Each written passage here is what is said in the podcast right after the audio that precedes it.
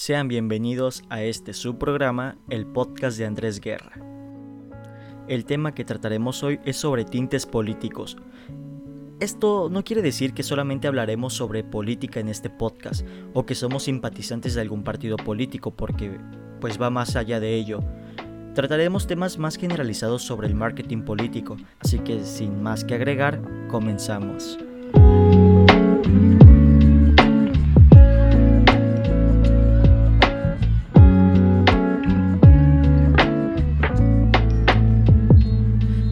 Podcast parte de, la pregunta ¿Cuáles fueron las condiciones que permitieron que Vicente Fox llegara a la presidencia?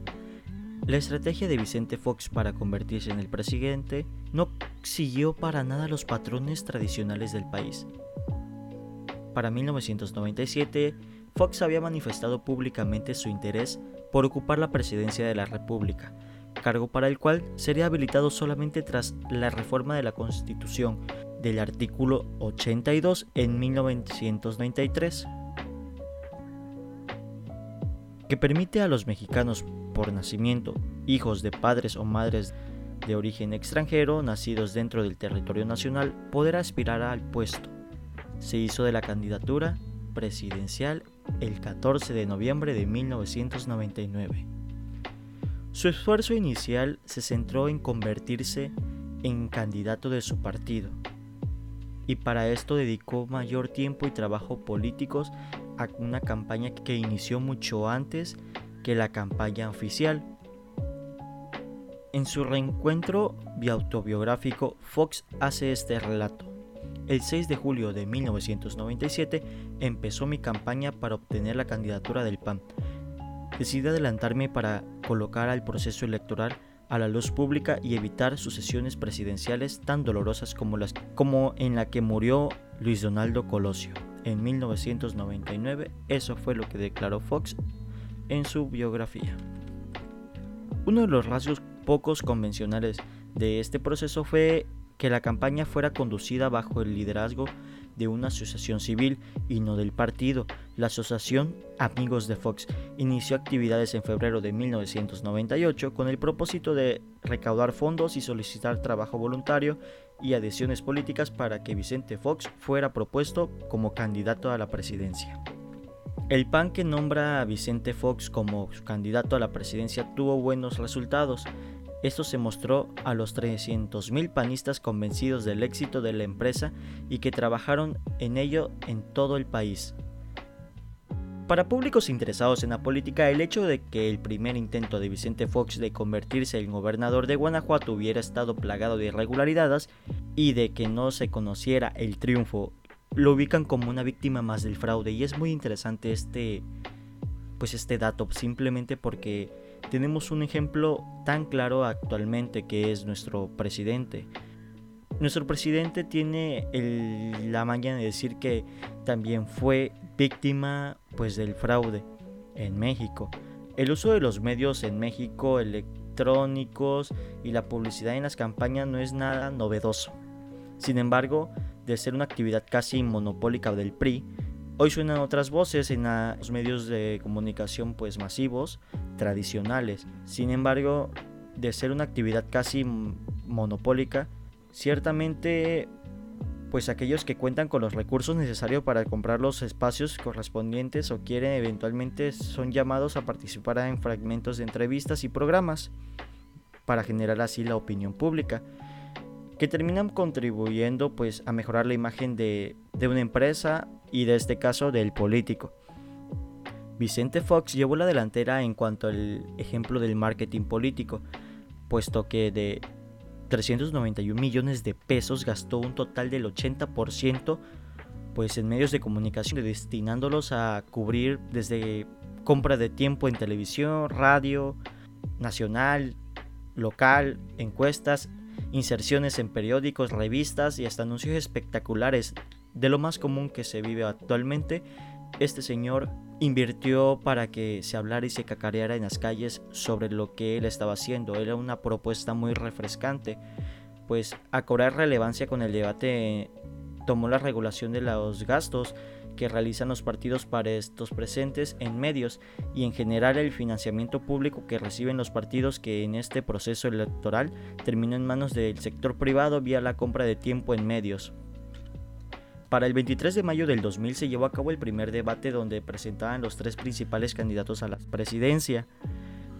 Para ponerlos en contexto, fue la primera vez se veía a los tres candidatos mostrados tal y como son, sin guiones, sin asesores, con todas las presiones por la gente que estaba involucrada, los medios, simplemente el monopolio de Televisa llevaría la exclusiva un día antes.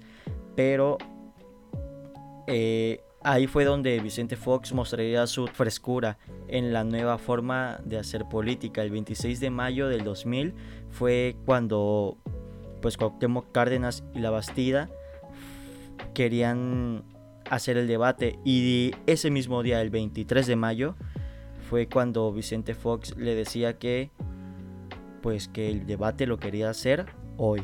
Y así es como surge esta frase célebre de su campaña, el hoy.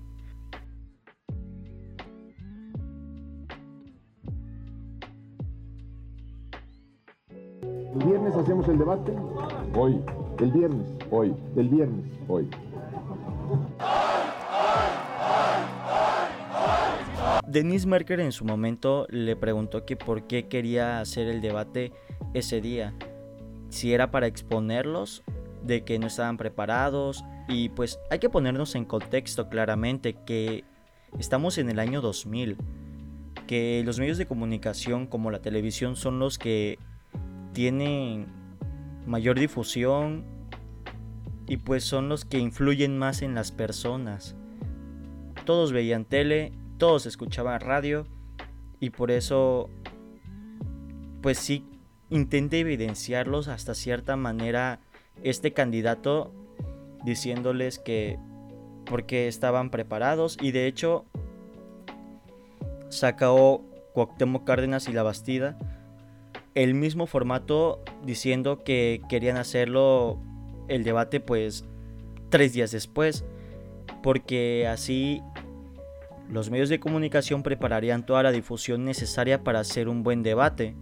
Dio un plazo hasta las seis y media Vicente Fox diciendo que, que el debate lo debería hacer ese día. Y en cierta parte evidenció a estos dos candidatos.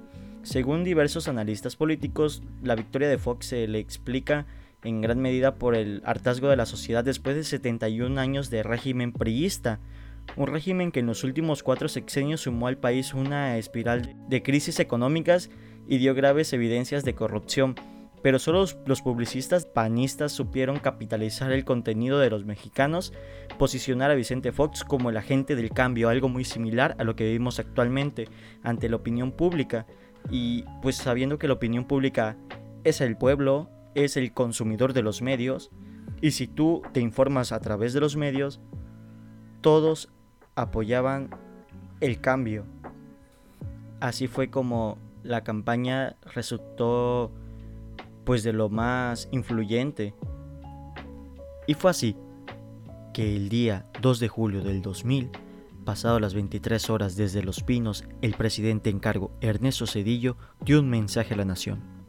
El próximo presidente de la República será el licenciado Vicente Fox Quesada. Asimismo, el presidente invitó a reunirse en breve para preparar una entrega transparente, pulcra y eficaz de la administración. Antes de despedirme, me gustaría hacer hincapié de que el presidente Ernesto Cedillo fue el último del régimen político priista del cual estuvo a cargo del país durante 71 años, así que mucha gente se sintió aliviada al darse cuenta de que el próximo presidente ya no sería priista, ya que existían casos evidentes de corrupción. Sin más que decir, yo me despido, mi nombre es Andrés Guerra, hasta la próxima.